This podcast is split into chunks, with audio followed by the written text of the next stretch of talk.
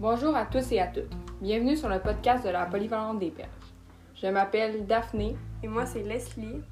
Aujourd'hui, nous allons vous parler d'une solution pour l'environnement, l'épicerie en vrac.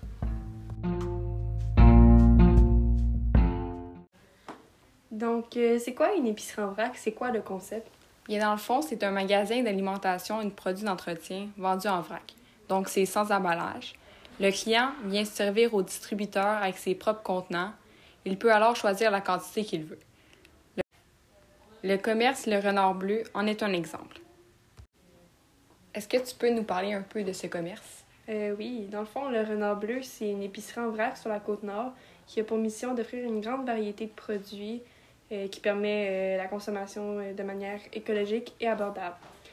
Il propose également des services d'accompagnement et de formation pour une consommation responsable. La copropriétaire Evelyne Lalancette et son conjoint sont les fondateurs du Renard Bleu. Ils sont euh, arrivés sur la Côte-Nord en 2011. Selon leur site web, l'entreprise a ouvert ses portes en 2017 à Port-Cartier et en 2018 à Sept-Îles. Tout ce qui est recyclé est envoyé en Chine pour être transformé et revenir de nouveau à eux. Selon la jeune commerçante, réduire la quantité de déchets produits fait partie de la solution pour préserver l'environnement. En apportant leurs propres contenants réutilisables, les clients du Renard Bleu contribuent à cette démarche. C'est quoi les produits offerts par cette euh, entreprise? Euh, Le Renard Bleu, c'est une entreprise québécoise qui met à la disposition de ses clients une épicerie presque complète.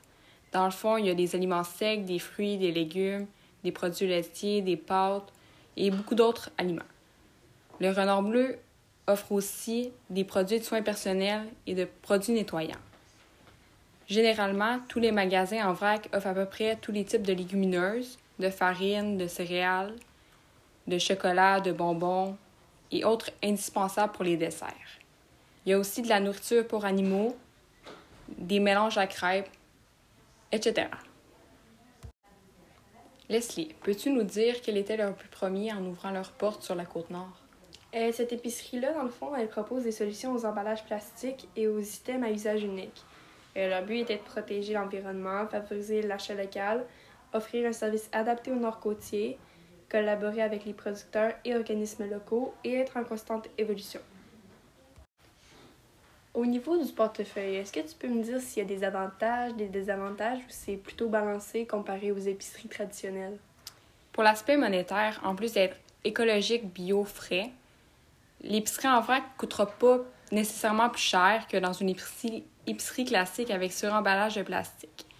Certains produits achetés en vrac peuvent même en valoir la peine, autant dans l'immédiat que sur le long terme. En quoi le fait d'acheter en vrac est une solution pour l'environnement? En gros, le fait d'acheter en vrac, euh, c'est plus écologique, surtout si on utilise ses propres contenants. On réduit aussi le gaspillage alimentaire parce qu'on achète seulement la quantité d'aliments qu'on a besoin. Le vrac permet aussi d'acheter des aliments moins courants et en plus petite quantité, ce qui est pratique quand on réalise une recette avec des ingrédients qu'on va utiliser juste une fois. Près de 50% du gaspillage alimentaire se fait à la maison au Canada, où chaque ménage jette environ 1500 d'aliments à la poubelle chaque année.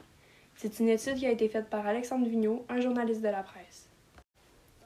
Donc, euh, dis-moi, Daphné, est-ce que euh, l'achat en vrac, c'est fait pour tout type de personnes? Je dirais que oui, mais il faut vraiment faire attention aux allergies alimentaires. C'est un sujet dont on ne parle pas assez souvent. Tout le monde a accès aux aliments et aux instruments pour piger dans le vrac. Donc, c'est possible qu'il y ait eu une contamination croisée ou directe. Est-ce qu'il y a beaucoup de personnes qui se sont converties à ce type d'emplette depuis que ça existe? Bien, dans le fond, la grande majorité des Québécois font leur emplette dans des magasins d'alimentation traditionnels.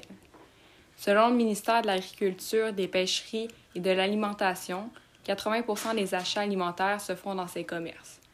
Donc, euh, il y a peu de personnes qui ont recours à ce type de magasin.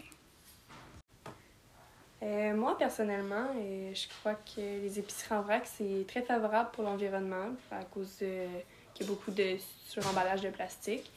Mais personnellement, j'irais peut-être pas vers ce genre d'épicerie puisque je suis une personne qui fait des allergies puis c'est pas vraiment sécuritaire pour les personnes euh, comme ça. Honnêtement, ce serait mieux si je faisais la moitié de l'épicerie ou une partie de l'épicerie qui serait sans allergènes, puis sans risque de contamination. Puis l'autre partie de l'épicerie pourrait mettre euh, tous les allergènes, euh, le gluten, les noix, etc. Et toi, Daphné, c'est quoi ton avis là-dessus? Je pense aussi que c'est une bonne solution pour l'environnement. Ça permet de diminuer le suremballage et le gaspillage alimentaire.